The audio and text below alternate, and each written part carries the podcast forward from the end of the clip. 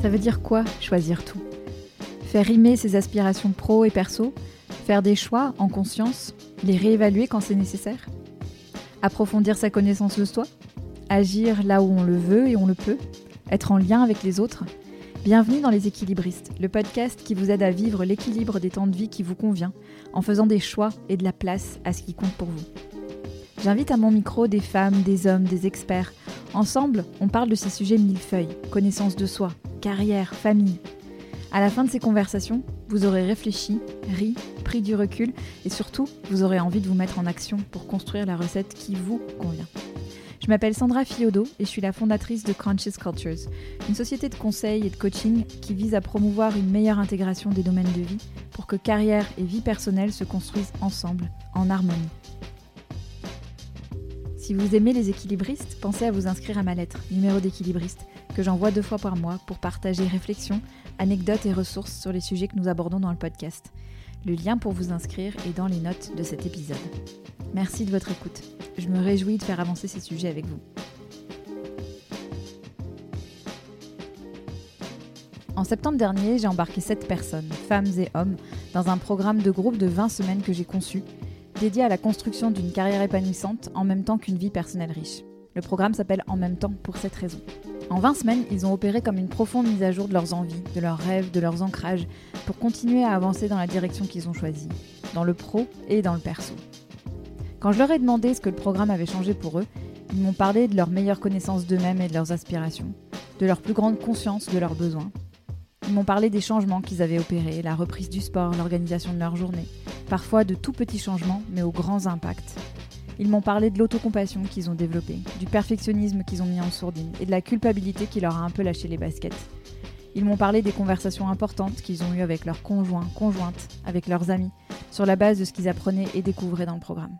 Et ils m'ont parlé du groupe, de ce groupe dont ils font désormais partie et sur lequel ils ont pu compter et pourront continuer à compter. Un groupe très divers, mais avec des envies et des motivations communes. On est début 2024 et c'est peut-être un moment où vous avez envie de tout ça pour vous. Vous vous posez peut-être des questions sur votre prochaine étape professionnelle. Vous avez peut-être envie de viser plus haut mais avez peur de trop y perdre. Ou vous avez peut-être envie d'une pause que vous n'assumez pas vous qui avez toujours foncé. Je suis très heureuse de lancer une deuxième session à partir du mois de mars pour des personnes qui ont envie de s'investir dans ce programme aussi soutenant qu'ambitieux au service de leurs aspirations pro et perso. Les groupes sont de taille réduite pour privilégier la qualité des échanges et des relations. Si vous avez envie de rejoindre cette deuxiime promo qui démarre début mars, pouvez prendre rendez-vous pour un premier échange dans le lien en description de cet épisode ou directement sur mon site www.conscious culture au pluriel.com. Rubrique offre. Je me réjouis d'échanger avec vous et de vous accueillir dans le programme.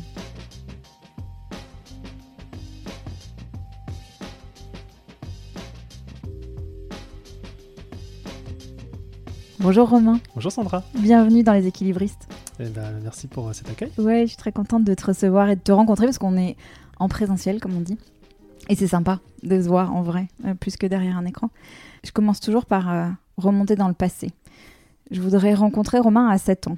À 7 ans Ouais, à 7 ans. Savoir de quoi tu rêvais quand tu avais 7 ans, dans quel environnement tu grandissais, avec quel message. C'était comment la vie pour toi à 7 ans? 7 ans. Faut que je me rattache à une classe peut-être pour mm. voir. Donc en gros CPCE1. CE1, ouais. Ok. Euh, je viens d'un petit village de campagne. Mm-hmm. Euh, on enregistre là, on est à Paris, donc euh, mm. on peut voir le grand écart. Mm. je suis bon élève. L'école, ça marche bien. je fais énormément d'activités. Ah oui Ouais. Du foot, de la musique. je commence, je pense, le saxophone à ce moment-là. Mm-hmm. et en vrai, ouais, tout va bien à ce, moment-là. T'as des frères et sœurs Ah oui, on peut, on, peut, aller vraiment très loin. Ouais. Ouais, j'ai un petit frère ouais. euh, qui s'appelle Pierre-Alexandre, qui lui aussi fait du foot, qui lui aussi fait de la musique. Donc je pense que j'ai grandi dans une famille où, euh, où l'école c'est important, mais aussi euh, apprendre au-delà du, du, cadre scolaire est important. Et, et je crois que c'est d'ailleurs un truc, tu vois, je sais qu'on est dans le passé et j'ai 7 ans, mais je pense que c'est un truc qui fait partie aujourd'hui de mes valeurs hautes je pense que d'ailleurs, quand on est entrepreneur aussi. Euh, le fait d'apprendre. Le fait d'apprendre. Mm. Ouais, et d'être câblé pour apprendre. Et si on n'apprend pas, il y a un truc qui manque. Oui. Oui. Et, le, foot et le saxo, tu continues? Euh, Le foot, non. euh, après une blessure, mais après la musique, euh, toujours un petit peu. Ouais. Mm.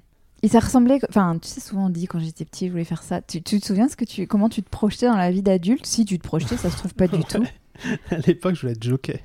Ah ouais. Ouais. Et tu faisais de, tu montais à cheval pas du tout. Ah bon C'était juste dans mon petit village, il y avait euh, des, des courses de chevaux annuelles, la fête euh, chaque mois de juin. Et j'adorais ce moment-là, où j'allais en famille, où, euh, où on s'amusait à parier sur, voilà, sur le, le cheval qui allait gagner, etc. Et je crois que quand le- l'instit me demandait Tu veux faire quoi plus tard? C'était jockey.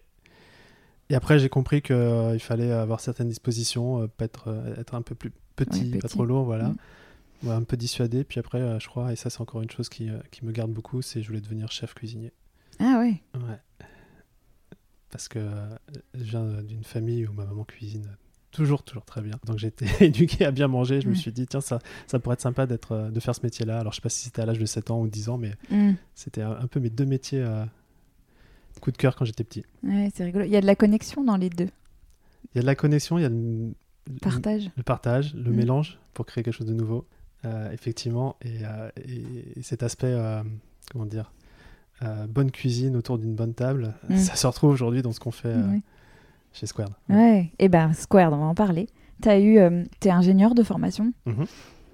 Euh, et aujourd'hui, tu diriges Squared, qui euh, vend des programmes de mastermind. Donc, tu vas peut-être nous expliquer ce que c'est, Mhm. puis on rentrera dans le détail après. Mais euh, bah oui, tiens, c'est quoi un mastermind?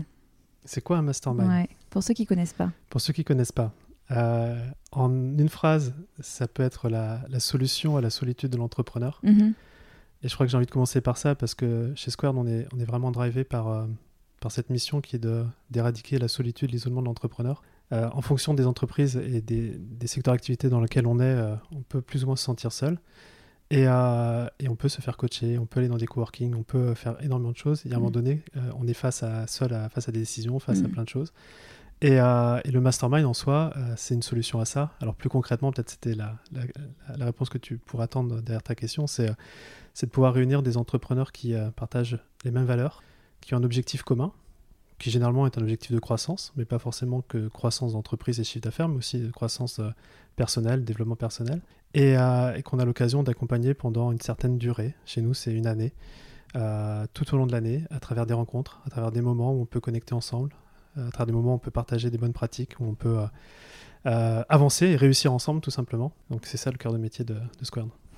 C'est hyper intéressant et on va revenir sur des choses parce que dans le, dans le public des équilibristes, il y a, euh, il n'y a pas que des entrepreneurs, il y a aussi beaucoup de gens qui sont euh, salariés ou dans des organisations où ils ont moins l'impression d'avoir la main sur les choses. Mais, euh, mais je pense qu'il y a plein de choses euh, euh, qui sont applicables aussi, on, on va en reparler. Mais j'ai cru comprendre en, en t'écoutant dans d'autres podcasts, en lisant des choses, que tu as un super pouvoir qui est de, de structurer euh, les choses, de, de, de processer les choses, enfin d'arriver à voir comment euh, décortiquer les étapes de, de, de chaque chose et, et de prendre de la hauteur comme ça. Euh, Mhm. ouais. Comment tu as utilisé ce super pouvoir Enfin, comment tu l'as découvert déjà et, et- et utilisé? on, peut, on peut y aller en mode thérapie ou on peut y aller en mode. Non, on peut aller très très loin parce que j'ai pris connaissance euh, très récemment de pourquoi euh, la structure et pourquoi mettre de l'ordre dans le chaos. Ouais. C'est quelque chose qui me, qui me drive mais très profondément. Et souvent, quand, quand on a une, une valeur euh, forte, une valeur haute, ça vient d'un manque dans, Mm. dans l'enfance. Euh, mais dans tous les cas, aujourd'hui, c'est vrai que au-delà de, de, de réunir les gens, et au final, c'est de voir des connexions et des ponts entre Ouais. les gens à travers les masterminds. C'est que pour moi, la, structure, ou tout au moins mettre de l'ordre dans le chaos, bah, c'est déjà une, une baguette magique pour un grand nombre d'entrepreneurs qui sont créatifs, qui, sont, qui ont besoin, voilà, qui sont énergétiques, mais qui ont besoin de structure pour supporter la croissance. Euh, et, et juste, je vois les choses, la vie comme ça. C'est-à-dire que chez moi, euh, donc on est à Paris, euh, il me faudrait deux pièces de plus pour pouvoir mettre tous mes Lego. Ah ouais Ouais. Ah tu vois, à 7 ans, je faisais moins de Lego. Aujourd'hui, je fais plus de Lego à bientôt 40 qu'à que, Ouais. qu'à 7 ans. Euh, parce que euh, je prends énormément de plaisir à. à- euh, à- Peut-être que certains se disent, mais il est, il est fou ce, non, ce non, non, gars. non. Enfin, c'est pareil. Ah ouais, ouais, j'adore les Lego, j'adore comment les mon mari en fait, Lego, ouais, Voilà. ouais. Donc euh, j'adore ça et c'est Ouais. vrai que bah, notamment dans l'entrepreneuriat, ça va faire 15 ans que je suis entrepreneur. J'ai pu faire énormément de choses, accompagner des clients et voir finalement des patterns dans, et des similitudes dans Mhm. les, à la fois les, les, les, les problèmes qu'ils pouvaient avoir, les solutions qui pouvaient être apportées. Et finalement, c'est comme si euh, il y a une espèce de chemin qui se dessine un peu pour tout le monde. Mm. Alors certes, euh, où chaque entrepreneur peut être unique dans ce chemin-là, mais il y a quand même des, des- des grandes autoroutes, une fois qu'elles Ouais. sont structurées, qui, qui fonctionnent et qui fonctionnent bien. Donc c'est pour ça que euh, la- la- souvent on associe effectivement Squared ou, ou moi-même à, à, à communauté pour les masterminds et Mm. à structure. Et toujours la structure, non pas juste pour faire quelque chose de joli et d'ordonné, mais structure au service de la liberté, pour qu'on puisse encore construire des choses euh, par-dessus ce qu'on a structuré. Ouais, c'est ça. Et euh, peut-être juste pour euh, rapidement, mais comment t'es devenu euh, dirigeant de Squared? Parce que t'es- t'as pas démarré dans l'entrepreneuriat. Non, en trois étapes. Ouais, vas-y. Tu vois, Ouais, en trois. structuré trois étapes. Un, deux, trois. Première étape, tu l'as dit, je suis ingénieur de formation. Background sur les nanotechnologies. Mon métier initialement, c'était de, de pouvoir euh, concevoir les microprocesseurs qu'on peut retrouver dans les téléphones, dans les ordinateurs, etc. Sauf que ma première expérience professionnelle n'a pas été du tout euh, en tant qu'ingénieur, il a été dans l'accompagnement de la recherche. Mon premier job a été d'être, euh, de travailler pour l'ambassade de France à Berlin. On parlait euh, tout Mhm. à l'heure de, Ouais, de de l'Allemagne. de Munich, Mhm. Berlin. Donc ça a été mon premier job. euh, où, euh, où au final, euh, c'était en 2008, euh, j'avais quand même du temps euh, avec ce, ce- ce job-là et j'ai Mhm. commencé à bloguer. Donc là, c'est le premier Ouais. pied finalement en 2008 dans le, dans le, dans le blogging. Et euh, pendant trois ans, j'ai voulu développer une entreprise. J'ai dit j'ai voulu parce qu'au bout de trois ans, euh, si, on, si on parle du, su- du succès d'une entreprise à travers le chiffre d'affaires qu'on peut générer, c'était pas une entreprise successful puisque Mm. au bout de trois ans, zéro euro de chiffre d'affaires. C'était au- Et pourquoi t'appelais ça Alors, euh, ouais, t'appelais quand même ça une entreprise? Bah, dans, dans mon, dans, en fait, je caressais les, voilà, c'était, c'était, c'était déjà à l'époque pouvoir monétiser son savoir. Alors, il faut savoir que l'entreprise euh, dont, dont je parle, c'est même pas une entreprise, c'était un blog. Mhm. Ça s'appelait Beatbox Blog. L'art de faire de la musique avec sa bouche. Quand tu, me- quand tu me disais tout à l'heure, est-ce que tu fais toujours du saxophone? Je fais un peu moins de saxophone, Ouais. mais j'aime beaucoup faire de la musique avec la bouche. Ah ouais Euh, et j'avais le site leader euh, à l'époque sur, le, sur le sujet. Leader dans le sens où c'était le premier que, que tu découvrais sur Google quand tu tapais dessus. Mais en vrai, c'était euh, peut-être ma première leçon avec le recul de, de l'entrepreneuriat. C'est que le human beatbox, euh, ce n'est pas le marché est inexistant. C'est-à-dire que déjà, il y avait très peu de personnes qui s'intéressaient au sujet. Les gens qui s'y intéressaient, c'était un petit peu des marginaux dans le bon sens du terme, mais qui Mm. n'avaient pas forcément l'argent pour se payer des cours de musique. Et puis, euh, souvent, on parle euh, de, de marché et de, et de proposer une offre autour d'une douleur en particulier. Et faire la musique avec sa bouche, euh, voilà. Il n'y a pas de a peine. Mais ceci étant dit, ça m'a permis de, bah, commencer euh, à écrire à l'époque. Euh, le podcast n'existait pas. Euh, à- ma première vidéo sur YouTube, ça devait être en 2009. Euh, donc c'était assez pionnier. Euh, mais au-delà de ça, ça m'a juste permis la leçon parce que je pars du principe que soit on gagne, soit on apprend. Alors si on n'a pas gagné à développer l'entreprise, j'ai énormément appris. Et ça, Mm. c'est la première étape. J'ai dit trois. Ouais, tu m'as dit trois. On a le temps. hein. oui, on a le temps. Parce que la deuxième étape, c'est c'est juste de se dire, je vais pas reproduire la même erreur. Et en 2011, j'ai lancé euh, du coup un autre blog qui s'appelle, qui s'appelait, parce qu'il existe plus ou moins encore, le décodeur du non-verbal. Quand je t'ai dit que je suis un passionné et que j'aime apprendre, donc tu vois que là, le Ouais. beatbox, ça m'a passionné. Là, c'était le langage corporel. Sauf que je voyais qu'aux États-Unis, il y avait un marché autour de, de ce domaine-là. Euh, je me suis formé euh, avec euh, Olivier Roland à l'époque sur une formation qui s'appelait Blogger Pro. Et c'est là où finalement j'ai pu monétiser à travers un blog sur le langage corporel ma première formation en ligne. Et donc 2012, euh, première formation en ligne, premier lancement. Alors, il faut savoir qu'à l'époque, il n'y avait pas Facebook Ads, c'était le. Far West. On pourrait faire tout un épisode sur, Ouais. euh, sur l'époque. Mm. Mais, euh, mais dans tous les cas, c'est là où je me suis dit, bah, en fait, premier lancement, j'ai généré plus de chiffre d'affaires que ce que j'étais payé en tant que salarié. Mm. Et même si je, je commençais à devenir entrepreneur dans l'âme, j'ai dit, ok, bon. On peut, on peut reproduire ça, je pense, euh, au moins une fois par an. C'est ça qui m'a donné un petit peu le, le côté, je, c'est bon, je me lance dans l'entrepreneuriat. Ça, là, tu as vu la structure, tu as vu, enfin, tu avais cette vision de, des Lego, quoi, en fait, de tac, tac, tac, et ça, ça peut se reproduire, et donc, euh, Ouais, bah déjà, ouais, c'est un peu une approche systémique Ouais. des choses. Et, euh, et c'est vrai que quand je regarde euh, tout ce que j'ai appris sur le, le beatbox dans ce- cette activité de blogging m'a servi pour lancer beaucoup plus rapidement le business du décodeur du non-verbal. J'ai développé ça 4 ans, plein de formations en ligne sur le sujet. Et là, il s'est passé un truc magique et ça va nous faire le lien avec Square. Euh, c'est que euh, euh, j'ai rencontré énormément de gens qui, eux aussi, commençaient à monétiser dans Mhm. des niches différentes euh, leur savoir-faire, leur expertise. Et que, bah, comme j'étais l'ingénieur et, et le gars qui structurait tout, on me posait la question Mais Romain, comment tu fais? Comment Mm. tu fais pour créer tel funnel? Comment tu fais pour. etc. Mm. Et pendant vraiment 4 années, c'était des amis, quoi. Je partageais comme ça, c'était pas du tout une activité. Et pour en revenir à, à, la bonne assiette et à la bonne table, euh, bah, je les invitais, on faisait des dîners, des restos, etc.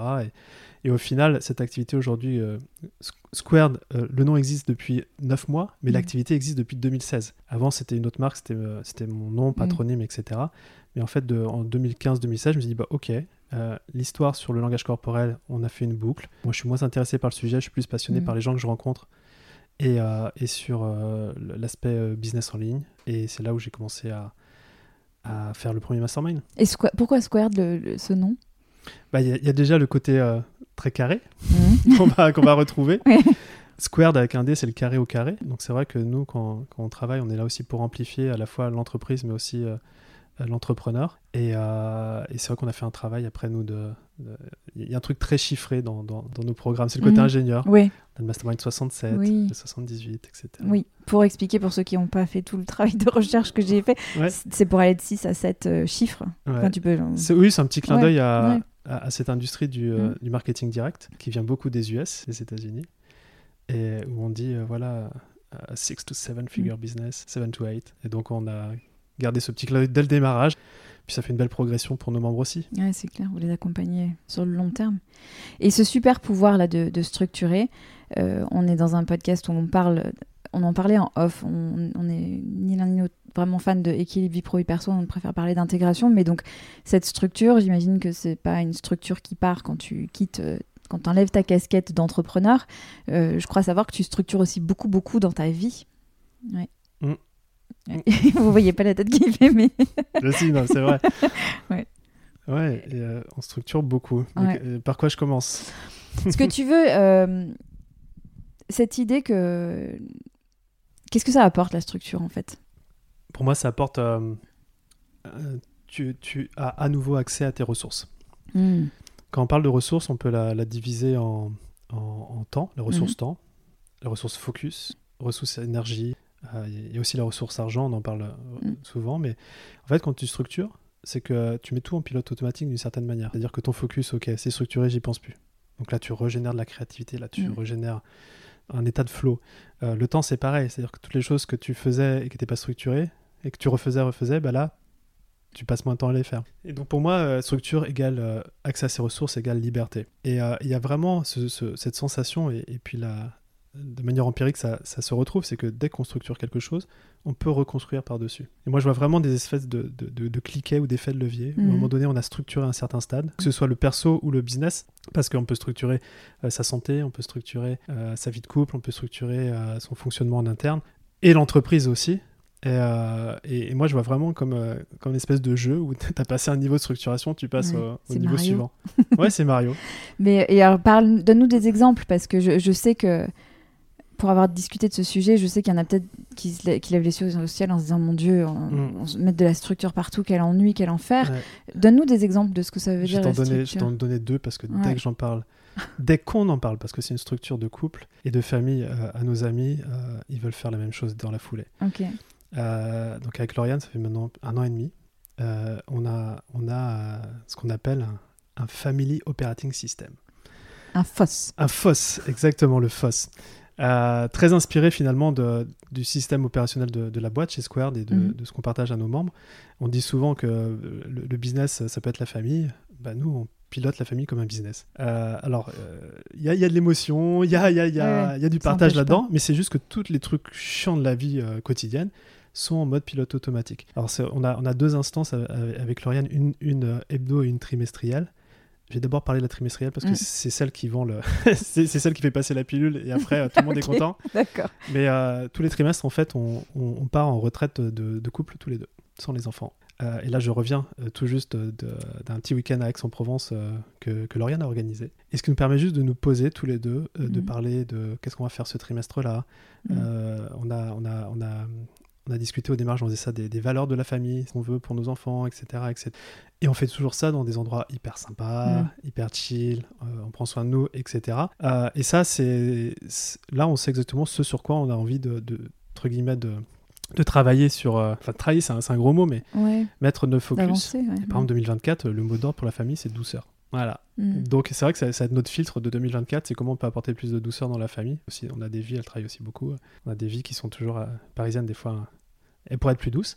Ouais. Euh, donc on a ça. euh, et chacun organise euh, un trimestre euh, sur l'autre. Ok. Donc, moi, en mois de mars, c'est- moi. Et, puis, euh, et entre ça, on a fait tous les dimanches soirs un, un petit, un, un petit same page. on se synchro tous, tous les deux, tous les dimanches soirs, après que les enfants soient couchés. Juste pour euh, regarder le, le calendrier, en fait. pardon, le calendrier. pour regarder qui va chercher les enfants Ouais. telle semaine, etc. Mais ça, on a un calendrier qui est partagé et où il y a une certaine récurrence dedans. Donc, c'est Mm. plus voir est-ce qu'il y a cette semaine ou dans les deux semaines qui arrivent des, euh, des conflits avec notre façon de fonctionner habituelle, mais aussi tous les sujets que d'habitude on aurait pu discuter le soir en rentrant où on n'a pas l'énergie. En fait, on les met dans un asana, dans un logiciel. Ah, il y a vraiment un asana. Ah, un ouais. asana. Ouais. Ah ouais, exactement, un asana partagé. Alors, c'est Mhm. c'est là où, où pour, au départ, Lauriane, qui est peut-être moins structure que moi, s'est dit OK. Mais en fait, quand elle a vu le, le potentiel de décharge mentale, on a juste notre temps et en plus on en discute. Il y, a il y a un petit rituel euh, quand, quand- quand on fait ce meeting le dimanche soir, c'est c'est sympa, c'est fun, et on n'en discute plus de la semaine. Et c'est Euh, fait. ouais. Et c'est fait, justement, c'est Mm. fait. Des trucs aussi bêtes que prendre les billets de train pour. euh, Mm. euh, Est-ce que tu as bien payé la nounou? Est-ce que Mm. t'as- Enfin, tu vois, Mm. tous ces sujets-là sont dans, dans ce, genre de, ce genre de système. Et, euh, donc, euh, oui. Chaque chose a sa place, quoi, en fait. C'est, euh, tu sais qu'elle a une place, donc ça te décharge mentalement. euh, mais ouais. Ouais, ouais, et des trucs tout bêtes, mais par exemple, quand euh, on reçoit un email de, de l'école, euh, bah, l'email est di- directement transféré à l'ordre du jour pour en discuter le dimanche. C'est-à-dire que Il y a vraiment une, une automatisation. ça, y a nous, là, ce qu'on n'a pas la version payante sur, sur Asana, sinon on peut Ouais. le faire, mais c'est juste un transfert, une, une adresse email spéciale qui nous le met à l'ordre du jour. Ah, Donc on c'est- transfère l'email. Je te Oh. montrerai tout à l'heure. Ah ouais. Ah ouais, alors ça, ça m'épate. Oui, parce que peut-être que les gens qui connaissent pas Asana, Asana, c'est un, un- un logiciel de, de gestion de projet. Ouais, tout à fait. Après, il y en a- il y, en a plein d'autres différents. Ouais, on ne jure que par cet outil-là, mais il y en a Ah. plein d'autres qui fonctionnent bien. Ok. Et euh, donc on entend la notion de, de liberté. Il y a autre chose qui est euh, au cœur, je crois, de ce que tu fais, c'est le pouvoir du collectif. Mhm. Qu'est-ce qui fait que tu as été convaincu de ça euh, et que tu as eu envie d'en faire ce que tu en as fait quoi? Euh, je crois qu'initialement, c'est parti d'un d'un constat. C'est que avant de faire des masterminds, j'ai fait du coaching en one-one. Et euh, combien de fois il m'est arrivé euh, de, de raconter quelque chose le matin pour Mm. raconter la même chose l'après-midi? Et encore ça, c'est OK. Mais le pire, c'est que la question de l'après-midi, la réponse était chez la personne que j'avais eu le matin. Mm. et vice versa. Je me dis, mais si on était tous les trois dans la même pièce, ça serait juste génial. Et c'est comme ça que finalement, je me suis intéressé à ce concept de mastermind, que je ne connaissais pas euh, initialement, pourtant ça existe depuis euh, plus d'un siècle, peut-être même avant. Les historiens euh, s'accordent à dire que c'est Edison, Ah. Firestone et un groupe qui s'appelait les, Va- les Vagabonds, donc quatre grands manias de l'industrie américaine au début du XXe siècle, qui, qui se réunissaient pour juste partager leur, euh, leur, leur, euh, leurs pratiques, être ensemble, connectés. euh.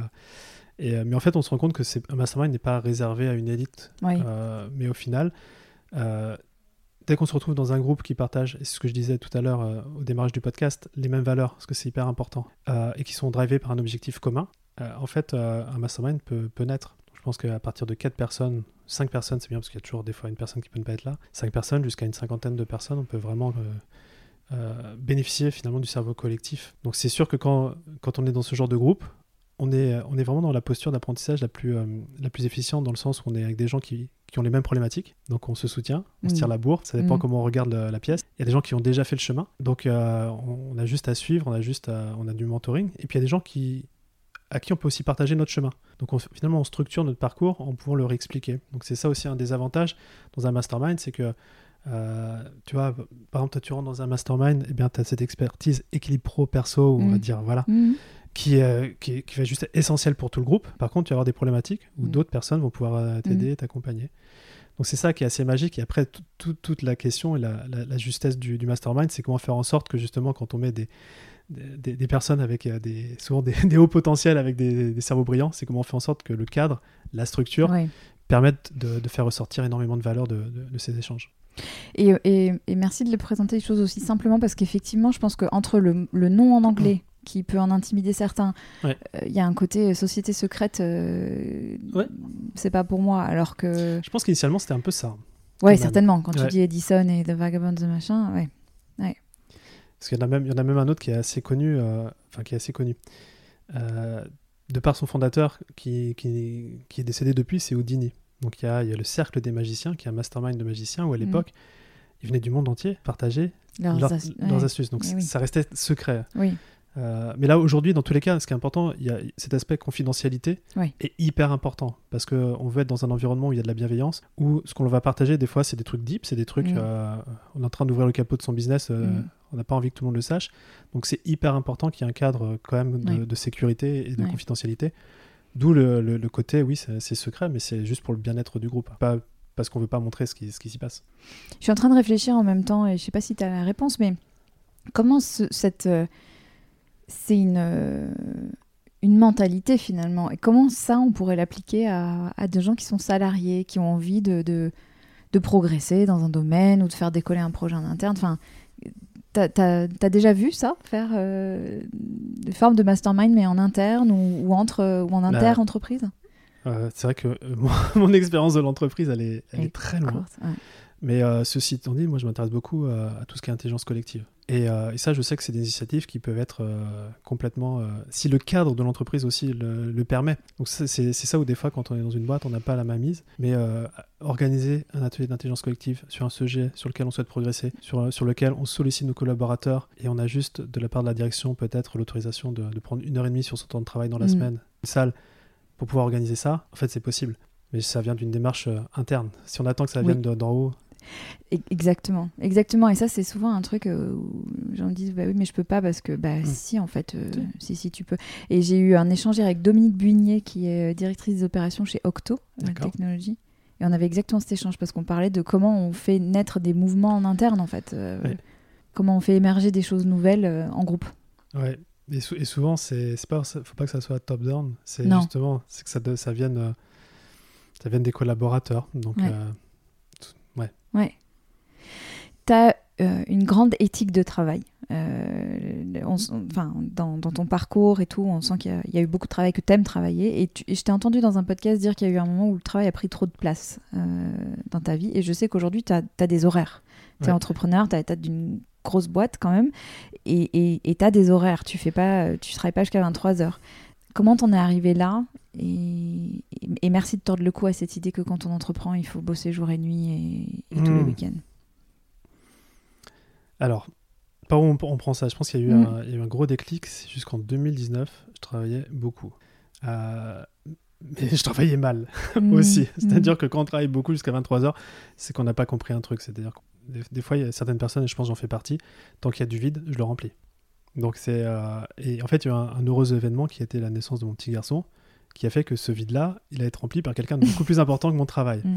Et ça, ça a été un vrai déclic, puisque six mois avant sa naissance, je me suis dit, en fait, je, je ne peux pas continuer à développer euh, cette, euh, cette entreprise, parce que je veux euh, pouvoir aller le chercher à la fin de l'école si j'en ai envie, j'ai envie d'avoir mes week-ends, j'ai envie de passer du moment de qualité. Mm. Ça, c'est une de mes... Je sais pas si tu connais les langages de l'amour. Enfin, les temps de qualité, pour moi, c'est le, le, Mm. c'est le plus important. Donc, euh, et je ne voulais pas non plus sacrifier euh, le développement euh, entrepreneurial, Mm. etc. Encore une fois, c'est l'idée d'avoir cette intégration pro-perso, Mm. de pouvoir évoluer dans toutes les sphères de sa vie. Et donc, c'est là où finalement la structure a dû intervenir. Donc, en fait, il y a eu, y y a ce, ce- ce gros déclic. Et, et aujourd'hui, par contre, j'aime travailler aussi. Et je, pense que j'ai des, des horaires de, sa- de. Euh, je viens au Là, on est dans, dans- dans le bureau. Et euh, tu me posais la question tout à l'heure avant l'enregistrement c'est est-ce que tu viens tous les jours, etc. Et j'ai envie de dire oui, quasiment tous les jours. Euh, parce que ça me met dans un cadre de travail. Je suis pas à la maison non plus. Et puis, bah, c'est limité. C'est-à-dire, je dois arriver vers 9h. Puis, je pars. euh, alors, j'aime bien partir vers 16h, ce qui est relativement tôt, parce que je vais au sport après. Et, et ça fait partie, en fait, de mon équilibre de vie, de, pouvoir, de pouvoir me ressourcer de cette manière-là. Mm. Des fois, j'ai des, coups, des, des petits coups de rush. Ça arrive, Ouais, parce qu'il faut être transparent là-dessus. Ouais. mais mes coups de rush, c'est pas le soir, c'est tôt le matin.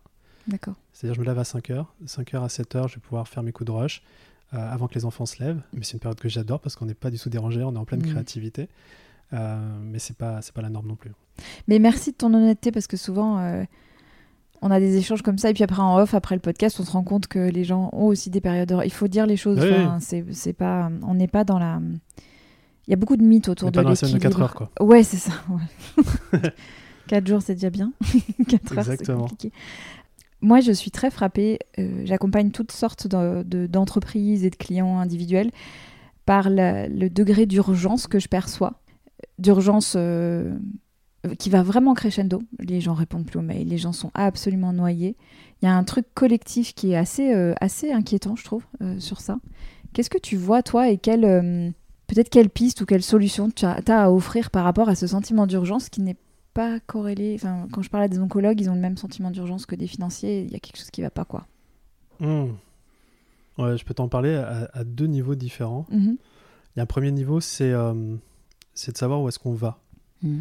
Euh, tu vois, chez Square, on a une vision à 25 ans. On a- euh, ouais, 25 ans ouais. Alors, j'ai eu la, la chance d'être mentoré par quelqu'un, notamment, euh, qui fonctionnait et réfléchissait de cette manière-là. Ok. Donc, ça change beaucoup de choses, en fait, et t'as une espèce de dilatation du temps où euh, t'es pas à la journée près, etc. Ouais. Et quand tu regardes 25 ans, euh, 25 fois 4 trimestres, ça fait 100 trimestres pour pouvoir mettre en place les choses. Donc c'est vrai que bon, je suis un peu un extraterrestre aussi là-dessus, mais ça te permet aussi au temps T de prendre des décisions. Tu dis est-ce que ça, ça a un impact sur 25 ans? Oui, non, et tu as vite fait le, Ah. le choix. Donc t'es large, en fait. Je suis large, Ouais. très large. Ouais. Par contre, pour euh, quand même être euh, concret, parce que la vision à 25 ans, euh, euh, j'y suis pas encore, n'y est pas encore. Et C'est moi que je dis je suis et on Mm. n'y est pas. C'est-à-dire que tout part d'abord de la vision personnelle. On voit trop d'entrepreneurs qui vont, euh, donc ça c'est la vision, euh, enfin qui vont, euh, comment dire, fixer des objectifs, etc. avec leur entreprise, et au final pour se rendre compte que c'est désaligné complètement avec ce qu'ils veulent vivre à titre personnel. Donc nous, on invite vraiment tous nos membres de Mastermind à d'abord se poser sur qu'est-ce que je veux moi à titre personnel. Et après se dire, est-ce que mon entreprise est une ressource pour que ma vie personnelle, la vision dont j'en ai dans les prochaines années, euh, soit, soit un actif plutôt qu'un passif. Mhm. C'est- comme ça qu'on a les burn-out euh, d'entrepreneurs, etc. Il y a une course effectivement de même salarié. hein. Il y a une course, euh, je dois, je dois, je dois, mais au final, ça vient jamais servir la vie perso. Mhm. Donc euh, quand, par exemple, je peux être dans le rush dans certaines périodes et que je sais que ça supporte la vision, il y a du sens euh, derrière ça. Donc ça, c'est peut-être un premier point. Et, euh, et après, effectivement, euh, donc je te parlais de la vision à 25 ans. Après, il y a une vision qui est déclinée à 3 ans, qui est déjà, c'est déjà très très loin. Mais euh, 3 ans, ça te fait 12 trimestres. Dans 12 trimestres, si tu peux, euh, en fonction des équipes que tu as, avoir euh, 5 à 10 projets par trimestre que tu peux mettre en place, projet, euh, bah, si tu focuses juste sur ces projets-là et que c'est ta priorité, bah, en fait, tout- toutes les urgences euh, n'en sont pas vraiment au final. Ouais, et, tu mets le, t'as mis, t'as mis sur deux mots qui sont hyper importants et qui sont. On peut se dire oui, mais quand on est entrepreneur, on a plus la main sur les, ce, qui, ce qui relève de l'urgence, ce qui relève du prioritaire. Moi, je vois beaucoup de clients, encore une fois, corporate ou dans des organisations où on a complètement perdu la définition de ce qu'est une priorité. On Ouais. ne sait plus dire ce que c'est qu'une priorité. C'est quoi une priorité, d'ailleurs? J'ai pas la définition, Ouais. mais par contre, j'ai la solution, c'est euh, de savoir plus dire non que oui. Ouais. Et parfois, quand on est dans une entreprise, on a l'impression, parce que ça vient de l'autorité, ça vient, on dit oui à tout, même si ça n'a pas de sens, même si ça nous dévie nos priorités, etc. Donc ça, c'est le premier point. Et Ouais. après, moi, il y a une phrase que, que j'aime répéter, euh, c'est qu'il n'y a pas d'objectif trop ambitieux, que des deadlines trop ambitieuses. Ah oui. Elle est géniale, cette phrase. Bah oui. C'est-à-dire que Mm. à, par- à partir de ce moment-là, euh, autorisons-nous à rêver grand parce qu'on est fait comme ça. Par contre, laissons-nous le temps d'y arriver. Et je pense qu'on est effectivement dans une société où euh, il faut du résultat rapide, euh, il faut qu'en un Mm. claquement de doigts, on ait la solution, etc. Et c'est vrai que moi, je, suis, enfin, je suis et je, on prône euh, un peu à contre-courant de. On va faire les choses de manière ambitieuse, mais on prend le temps de le faire. Et si tu veux aller plus vite, juste mets les ressources pour Mm. pouvoir le faire. Les ressources en temps, en équipe, en argent, Mm. etc. Par contre, si, euh, si c'est toi qui portes ça seul en tant qu'entrepreneur, prends le temps. Quoi. Et c'est important aussi d'être patient. euh, euh, on, a, on, a, on a tous des idées, on a tous des, des projets qu'on a envie de faire. Je les ai, je les stocke. Et ça ne veut pas dire que euh, c'est pas une mauvaise idée. Je sais que là, on, va, on, a, on a un projet de ce trimestre-ci de, de venir dans, avec nos masterminds dans toutes les régions de France, Mhm. un mastermind tour. Cette idée-là, je l'ai depuis 4 ans. Mais c'est au bout de 4 ans qu'on la met en place parce que Mhm. là, c'est le bon moment, c'est le bon espace euh, pour le faire. Et, et je suis très heureux d'avoir stocké cette idée, de l'avoir enrichie, euh, de l'avoir complémentée euh, à travers différents échanges pour quand on, on- on le- on le sort et que c'est le bon moment, bah, ça se fait de manière très très rapide. C'est précieux de t'entendre dire ça parce qu'on est effectivement, c'est vrai quand on est entrepreneur et ça doit être vrai aussi quand on ne l'est pas, mais cette idée que quand on a une idée, il faut qu'elle soit réalisée tout de suite. Sinon, euh, on va nous la piquer. Sinon, elle sera périmée. Sinon, il y aura déjà quelqu'un sur le truc. C'est un changement total de, de, de mindset ou de, de, de paradigme, quoi. Mais la piquer, en vrai, toi, avec le recul, je me Mm. dis, on est tellement unique en tant qu'être humain. Ouais, je suis d'accord. Quand on a des valeurs fortes, un pourquoi fort, on, a- on peut faire la même chose que quelqu'un d'autre.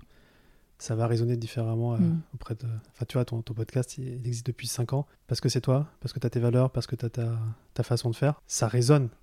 Et quand bien même quelqu'un d'autre euh, parlerait euh, Oui. d'équilibre pro-perso, ce serait complètement différent. Très et c'est ok. différent. Ouais, ouais, complètement. Il y a une question. Alors, je sais pas, tu l'avais vu cette vidéo de Sista euh, qui avait, où il y avait une, une comédienne qui jouait une journaliste qui avait interviewé des patrons, euh, des grands patrons français hommes, en leur posant des questions qu'on pose habituellement aux femmes.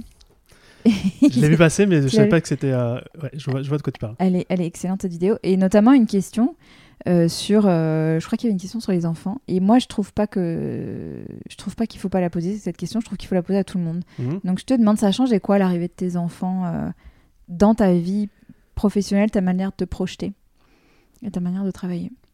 Vie pro. alors, ce qui est assez marrant, c'est que du coup, c'est aussi vie de couple.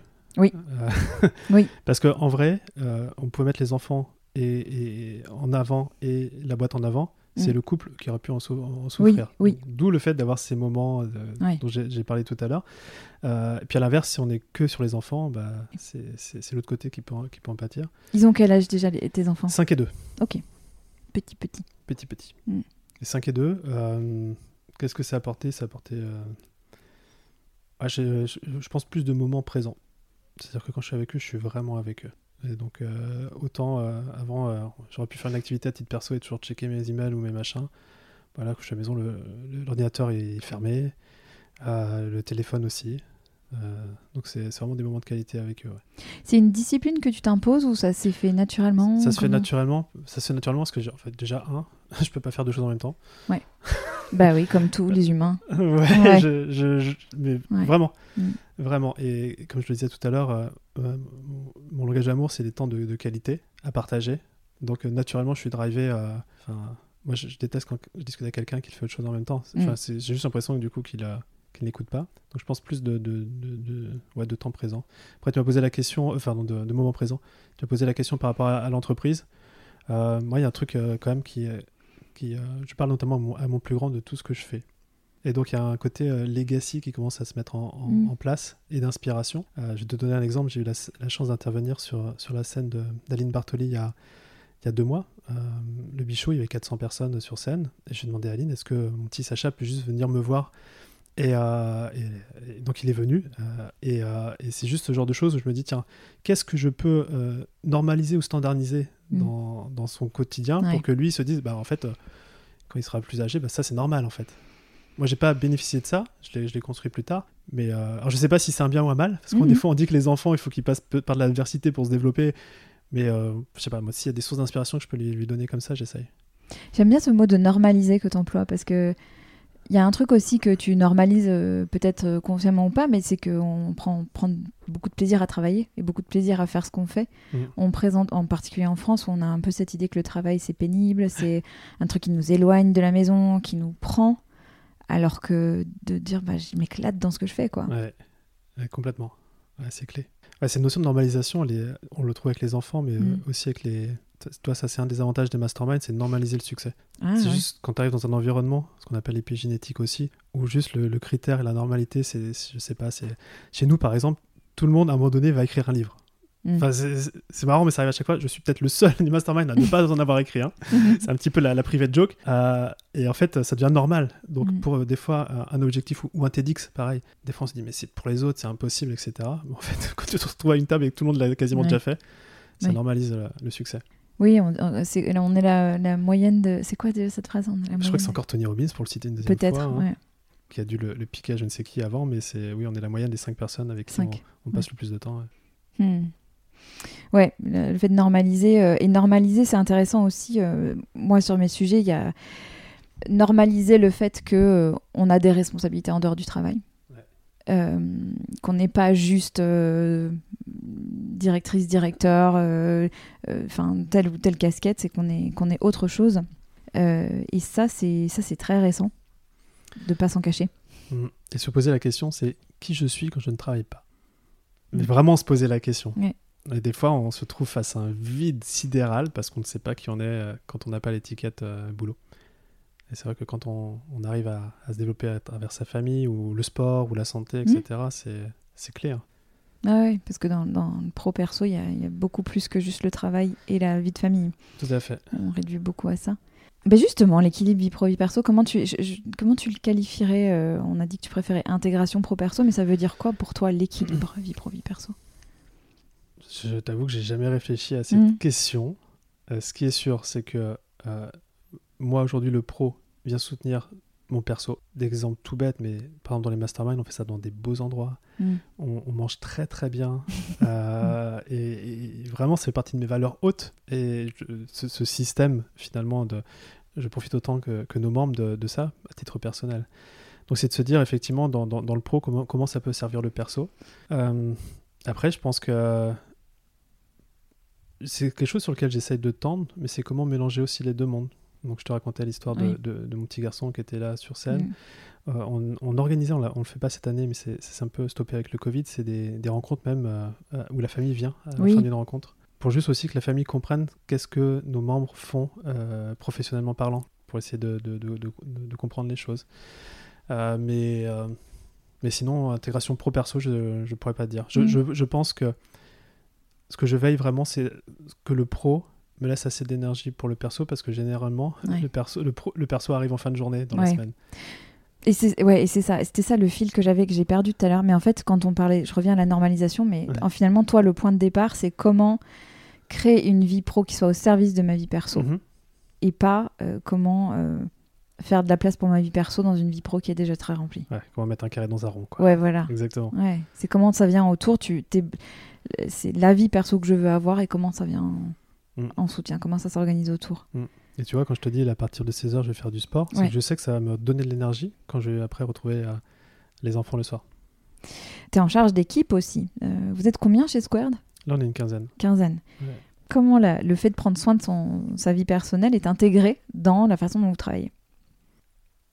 Si on parle du sport, par exemple, euh, en fait, on, a à la fois des, personnes avec qui on travaille en freelance, on a aussi des salariés qui sont. Euh, donc, on, est une équipe de 15 personnes, mais sur Paris, on n'est que deux. Euh, tout le monde travaille de manière euh, asynchrone et, en remote. et on fonctionne beaucoup sur objectif. C'est-à-dire que trimestriellement, il y a certains projets qui doivent apparaître et, les collaborateurs sont responsables, ont la comptabilité de, de leur projet. Mais au final, ils. comment dire Ils ils vont au bout de ces projets en leurs propres termes. Mm. Donc, à un moment donné, c'est une question aussi d'autonomie, d'organisation euh, personnelle, mm. etc. Moi, je suis très sensible à la vie de famille, donc euh, on ne va mm. jamais mettre des réunions euh, à, 8h ou à 8h30 ou même après, après 16h30, 17h. Ça arrive jamais. C'est très, très rare et quand ça arrive, je m'en excuse d'avance et s'ils ne sont pas là, je, comprends tout à fait. Et, tout, et tout, pareil, comme j'ai une valeur assez, assez forte au niveau de, de ressources de l'énergie du sport, si la, séance de sport, elle est, elle est, euh, mm. elle est à 9h le matin, elle est à 9h le matin. Mais euh, après, dans tous les cas, si la fin de la journée, euh, ce sur quoi on a décidé, les actions qui devaient être accomplies sont accomplies. Et je, et je pense que au-delà de, cet équilibre pro et perso, on a la chance de pouvoir travailler dans l'équipe avec des gens qui sont très autonomes, qui ont aussi un sens du, travail bien fait, donc ils vont jusqu'au bout. je dirais plus, il faut faire plus attention de ne pas aller jusqu'au bout du bout. C'est-à-dire qu'à un moment donné, à force de vouloir trop bien faire, on peut justement se, se griller. Et c'est, des fois, c'est plus euh, ce côté-là où il faut faire attention. Ouais, le surinvestissement. Le surinvestissement, ouais. Mm. Qui, est, qui est pas si nécessaire que ça. Qui est même pas nécessaire du tout. Mais je vais donner un exemple. Si ça m'arrive, par exemple, de, de me connecter un vendredi soir ou même un samedi matin pour, euh, pour envoyer un message sur Slack, en fait, je le programme pour le lundi matin à 9h. Donc, il n'y a pas de notification qui arrive euh, chez mes collaborateurs le week-end. Parce que moi, j'ai pas envie de recevoir non plus, en fait. Bah oui, c'est ça. Ouais. Ouais, et puis enfin, quand on t'écoute, on se rend compte à quel point c'est le dirigeant qui donne, qui donne le ton de la culture, de ce qui est ou pas accepté, encouragé. Euh. Ouais, ouais, je pense que c'est une de nos valeurs euh, fortes, c'est d'être un exemple épique. Alors, tout un, tout un narratif sur qu'est-ce que c'est épique, mais euh, dans, tous les, cas, c'est pour nos membres, c'est toujours les inspirer à ce que l'on fait, mais aussi pour nos collaborateurs.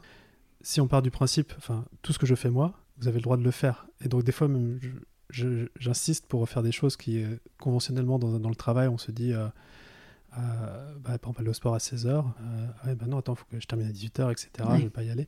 mais encore une fois, moi je pense qu'on a, peut-être aussi beaucoup de chance, c'est que ça fonctionne parce que les résultats aussi sont là. Parce que je ne crois pas non plus à, cette, à cette entreprise où, au nom du bien-être, on peut faire un peu tout ce qu'on veut. je crois qu'il y a, je sais pas si c'est le mot garde-fou ou des systèmes de, de contrôle ou de feedback c'est enfin, la personne morale, l'entreprise, il y a des objectifs. Et après, c'est comment on inscrit son travail dans la réalisation de ses objectifs et au service de son bien-être aussi. Mais il y a vraiment cette, ce, va-et-vient entre le collectif et l'individuel qui est clé. C'est-à-dire que collectivement, vous savez ce que vous avez à faire et Mhm. chacun sait ce qu'il a à faire dans ce- cet ensemble-là. Il y a l'ingrédient de l'autonomie quand même que tu as évoqué, qui Ouais. est super important Ouais. d'être capable. Et Il y a, il y a aussi, on, on veille à, aux ressources qui sont nécessaires en avance. Mhm. Donc on planifie par exemple sur des projets trimestriels, Mhm. euh, qui va être impliqué, dans quelles ressources. Ça peut nous arriver d'a- d'avoir une période où on sait qu'on va être dans le rouge, Mhm. on communique avant, et c'est pas, euh, c'est pas non-stop. C'est-à-dire que je pense Mhm. que pour, performer, hein, c'est comme une équipe sur un terrain, et à un moment donné, il va falloir courir et cravacher dans un match, mais aussi il y a des moments où euh, ça, va être plus, ça va être plus tranquille. Il y a une mi-temps aussi pour se reposer, etc. Donc euh, ça arrive d'avoir des, des- des- des coups de rush. Là, on, on a eu deux semaines de marketingment parlant où c'était assez le rush. C'était beaucoup de plaisir. Mais je savais aussi que derrière, euh, on allait avoir le mois de décembre où ça allait être plus, euh, plus, euh, plus tranquille. Donc il y, a- il y a aussi cette perspective de savoir est-ce que ça va être dans le rush tout le temps ou pas dans le de, de créer des rythmes, en fait. ouais, créer des rythmes. Moi, j'entends cette idée de rush qui est permanent euh, dans plein de, de sociétés parce qu'on se pose pas la question de où est l'espace de récupération. Tu vois, si on file la métaphore sportive qui est vachement utile pour parler de ça, il est où le temps de récupération en fait? Pour que les équipes. Parce que tu dis, je sais pas, euh, je, ça, certainement que c'est possible parce que ça marche, mais c'est parce que ça marche que aussi c'est. Pas que- possible. Ben ouais. Ouais. Mm. Après, je suis assez sensible. Il y a ce livre que j'avais lu il y a quelques années qui s'appelle Peak Performance, toujours dans la métaphore du sport, où effectivement, pour, euh, pour faire croître un muscle, il faut une période de, stress pour, pour un peu casser les choses, mais pour faire avancer. Et puis après, une période de repos et de reconstruction pour faire grossir le muscle. Et puis, euh, Mhm. c'est un- je pense que c'est euh, c'est un peu utopiste de se dire c'est un long fleuve tra- tranquille une entreprise parce Ouais. que finalement on grandit pas. C'est une alternance, une alternance mais judicieuse de périodes de, de stress un peu plus intensive et de repos, de Mhm. reconstruction pour repartir sur des nouveaux projets. D'ailleurs, quand on parle de, de- de croissance et de structure, c'est un peu ça. Souvent la croissance, on, on met un peu de chaos, on crée un peu de la, une certaine dette euh, qui du coup est, est- est corrigée par la structure qu'on va mettre en place Ouais. pour pouvoir regrossir par-dessus derrière. Toujours deux phases. Derrière tout ça, il y a une, une notion qu'on n'a pas euh, nommée, mais qui est la question de l'ambition. Mhm. Donc, tu as, parlé tout à l'heure d'objectifs ambitieux et de, de, de Deadline. euh, deadlines ambitieuses. Et to- toi, Bah, moins ambitieuse du coup les deadlines. Ouais, ouais, faut, faut être ok avec des deadlines plus, euh, ouais, plus cool. voilà. Comment tu dirais que ton ambition à toi a évolué? Qu'est-ce que, ça veut dire pour toi ce terme ambition? Euh, Je crois qu'au départ, l'ambition, elle était drivée par le chiffre d'affaires. Parce que je pense que c'est euh, c'est euh, ce qu'on voit. Et des fois, on a des, des ambitions, des objectifs qui sont des pures copies de ce que l'on peut voir autour de soi. Et c'est Mhm. pas interne. Mais une fois qu'on a atteint ça, on est peut-être plus drivé par le, le why, la mission, etc. Et puis le plaisir que l'on prend. Euh, et quand je partageais de vision à 25 ans, c'est que moi, je me vois encore dans 25 ans à, à- à faire des masterminds. Alors peut-être avec des entrepreneurs euh, 89 ou même Mhm. plus, j'en sais rien. Mhm. Mais ça sera toujours un peu le même principe de, de partager des bons moments, d'échanger, d'apprendre. Euh, donc je pense que, que, que l'ambition, en tout cas de mon côté, c'est plus aller connecter à ses valeurs hautes, plus aller connecter à ce que l'on aime faire, plus elle peut grandir. Ce qui a beaucoup changé moi dans mon ambition, c'est le jour où euh, j'ai su m'entourer de personnes Mm. avec qui je savais que je pouvais déployer cette ambition. Parce que souvent on se limite dans son ambition parce qu'on se dit que, premier réflexe, ok, si je fais ça, non, je ne m'autorise pas à arriver aussi grand parce que ça va tomber sur moi et moi je suis déjà sous l'eau, au four au moulin, c'est même pas la peine. Donc là, il y a 5 ans, 4 ou 5 ans, quand j'ai recruté mon premier bras droit et que je me suis rendu compte qu'en fait j'étais pas le seul à devoir porter euh, mes, mes rêves, l'ambition, etc. et Mhm. que j'avais quelqu'un genre juste qui dépotait sur ça, ça m'a beaucoup aidé. Et en fait aujourd'hui mon l'ambition c'est que je sais qu'aujourd'hui c'est toujours de plus en plus fou, enfin j'ai l'impression. Mais euh, quand je la partage euh, euh, dans mon équipe, ma garde rapprochée, mais aussi toute l'équipe, en fait, ils sont chauds. Mm. Et, euh, et ça fait tellement de bien de, de- de se dire, bah, Mm. c'est bon, dans tous les cas, on n'est pas seul. Et, et d'une part, on a le temps Mm. pour, y- Ouais, pour le faire. Et en plus, on a les ressources et on a, on, a l'équipe pour, pour y aller. Donc ça, ça joue beaucoup sur l'ambition. Et après, comment la, la nourrir C'est que, comme je pense que c'est ma plus haute valeur, l'apprentissage, et là, c'est que naturellement, je vais connecter. Je suis curieux.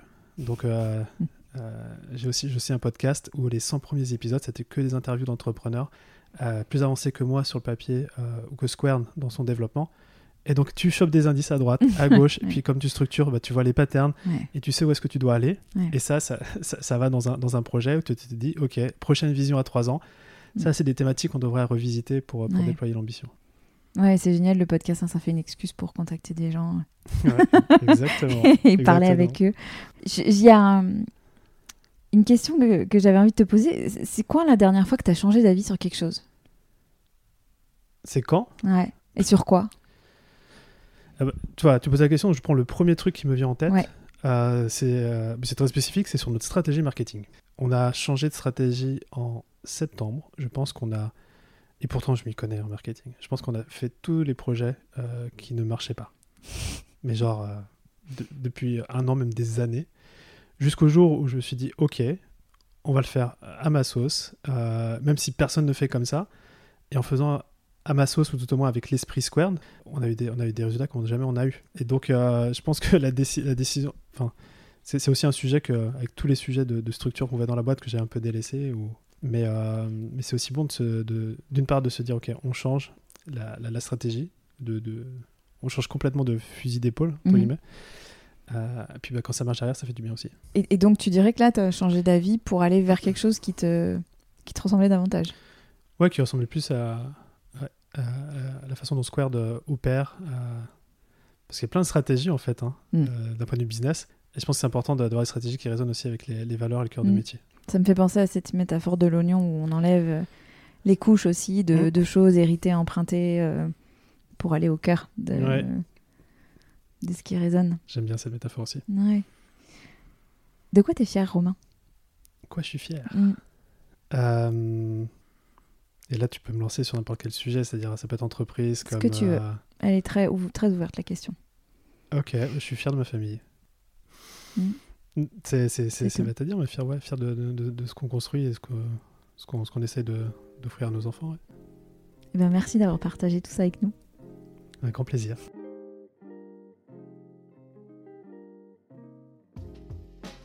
Merci de votre écoute. Pour continuer à explorer le sujet de l'équilibre des temps de vie et vous mettre en action pour trouver ce qui fonctionne bien pour vous, vous trouverez des tas d'épisodes et d'articles sur mon site www.leséquilibristes.com. Si vous aimez le podcast, si ce travail vous est utile, il y a plusieurs moyens de le soutenir. En vous abonnant sur votre plateforme d'écoute préférée pour être notifié des épisodes qui paraissent et en laissant une note et un commentaire.